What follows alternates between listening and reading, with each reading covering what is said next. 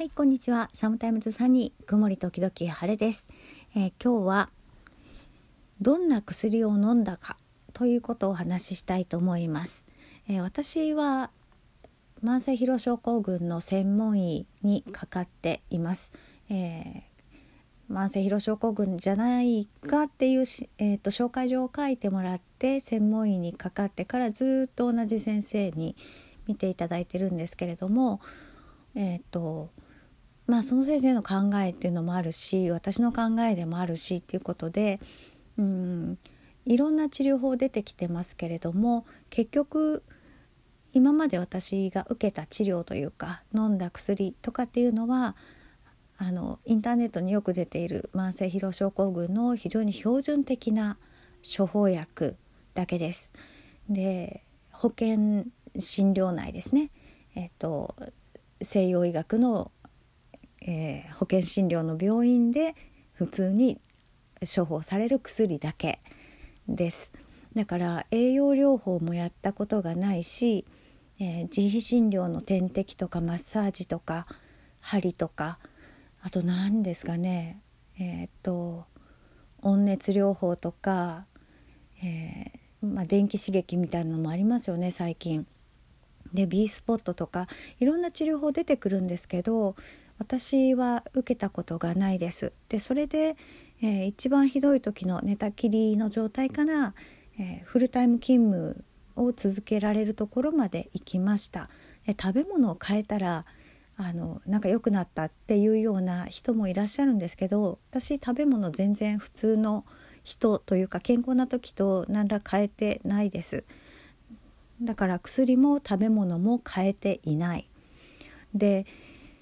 まあなんとかここから私の考えになるんですけどまず栄養療法っていうのはうーんある程度その食べ物の相性っていうのが人によってはあって何かまあその特定のものを食べたらすごくなんか体調がちょっとあんまり思わしくなくなるっていうのはあるんだろうなと思うんですね。でそれがじゃあイコール慢性疲労症候群かっていうと多分そうではないですね。であと薬とか他の治療については併発疾患のある方は全く話が違ってきますそちらの治療が入ってくるので症状も全く違いますから、えー、とも言えないんですけれども慢性疲労症候群単体であればもうあの標準治療だけで十分かなと思います。というのはそのまあ効くかもしれないっていうその治療法にですね、えー、どれだけこうコンスタントに通えるかっていうところがネックになってくるんですね。で有効な治療だというものでも例えばリハビリでも同じですよね。あの月に1回しか来れない患者さんなかなか良くなんないです。もう経過を聞くぐらいしかできない。けれども週に3回必ず来れる人が1ヶ月2ヶ月3ヶ月続けてやりましたっていうとそれは効果のあるなしは段違いによくわかるし効果の出る人はものすごく効果が出る。だけど月に1回しか行けません。次の月飛びました。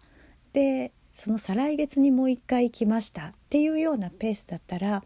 もう治療してるのか何なのかわからないっていうふうになってしまいます。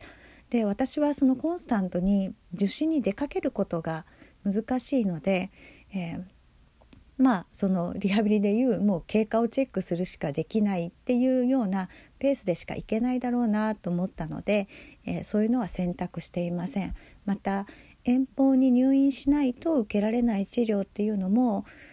身体的な負担とか経済的な負担とかっていうことを考えるととても手を出せなかったので、えー、受けていません。それから自費診療の点滴とか栄養療法っていうのは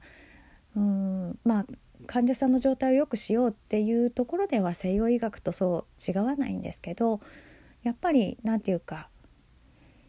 裏付けとかまあそれが保険認可降りていないにはいない理由があるというふうに、えー、西洋医学の私は考えているのでそこに高いお金を払って、えー、何か特別なものを入れようというつもりがないんですね。で最近増えているのがその栄養療法をやっている先生っていうのは、えー、医師免許を取ってからの臨床経験がすごく浅いままにもうほとんどない人もいますよね。に開業してで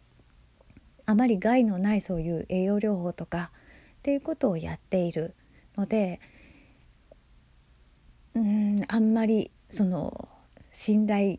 しづらいところがあるんですよね。で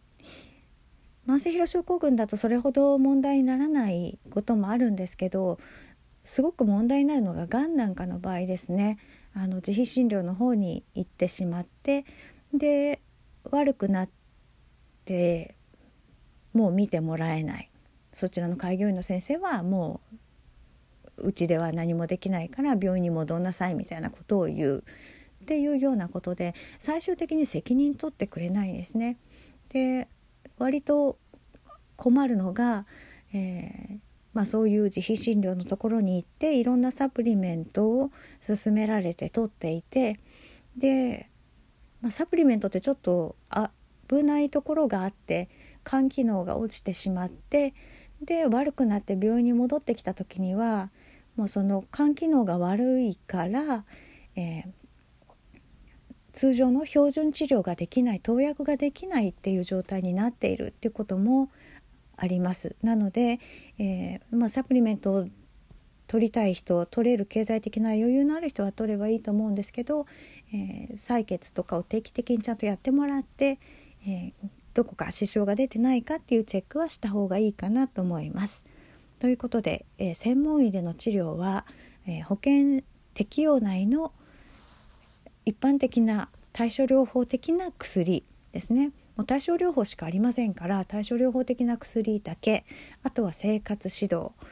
でそれで寝たきりからあのフルタイムそれも作業療法士という患者さん抱えるような仕事なんですが、え、それをフルタイムで勤務できるところまで行っていますので、え、そういう事例もあるんだなっていうことを、え、覚えておいていただければと思います。それでは